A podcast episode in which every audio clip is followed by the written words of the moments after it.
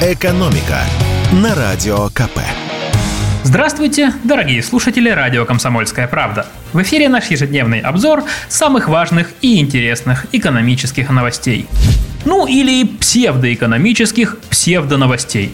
Об одной из них и пойдет речь сейчас – Депутаты Госдумы поняли, как и при каких условиях появляются дети. Все просто. Дети появляются, когда у будущих родителей есть уверенность в завтрашнем дне. А для этого нужны деньги. Например, 756 712 рублей на первого ребенка и миллион рублей на второго и третьего. Именно до таких сумм депутаты предлагают увеличить материнский капитал с 1 февраля 2024 года. Законопроект об этом авторы инициативы уже внесли в парламент. Сегодня мат-капитал за первого ребенка 586 900 рублей, за второго 775 600 рублей, за третьего ничего не платят. Как напомнил нам один из авторов законопроекта, глава Комитета Госдумы по труду, социальной политике и делам ветеранов Ярослав Нилов, мы сейчас находимся в демографической яме. Позапрошлом году убыль населения составила миллион человек. В прошлом году примерно столько же. Поэтому надо принимать дополнительные меры, чтобы стимулировать рождаемость. Как сообщил нам депутат, по статистике абсолютное большинство семей потратили средства материнского капитала на решение жилищных проблем. А это тянет за собой и решение общества общей демографической проблемы страны. Это инвестиции в будущее, говорит Нилов. Но не успел законопроект лечь на депутатские столы, как его начали критиковать. Дескать, хотите посадить родителей на шею государства,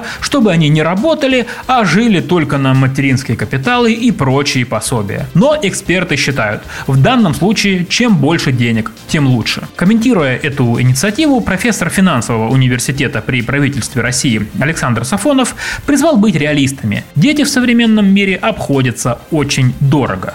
И если мы хотим устойчивого демографического развития, то один из инструментов – это создавать благоприятные условия, когда молодые семьи начнут видеть, что будущий ребенок не является угрозой снижения их дохода, и они не свалятся в бедность. Примут ли этот законопроект, увидим уже осенью, когда Дума выйдет с каникул. Но опыт подсказывает мне, что перспективы у него сомнительные. Подобных инициатив мы видели уже немало. И всякий раз они разбиваются о действующий закон о том, что мат-капитал, как и многие другие пособия, и так каждый год индексируется на размер инфляции.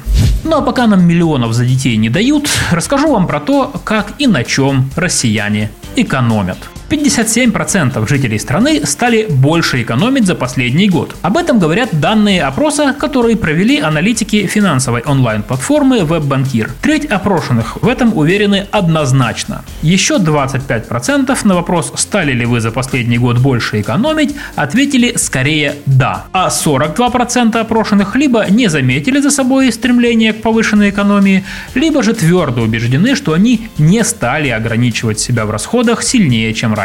На чем же россияне экономят больше всего? В первую очередь это крупные покупки вроде автомобилей или бытовой техники. Так ответили почти 54% опрошенных.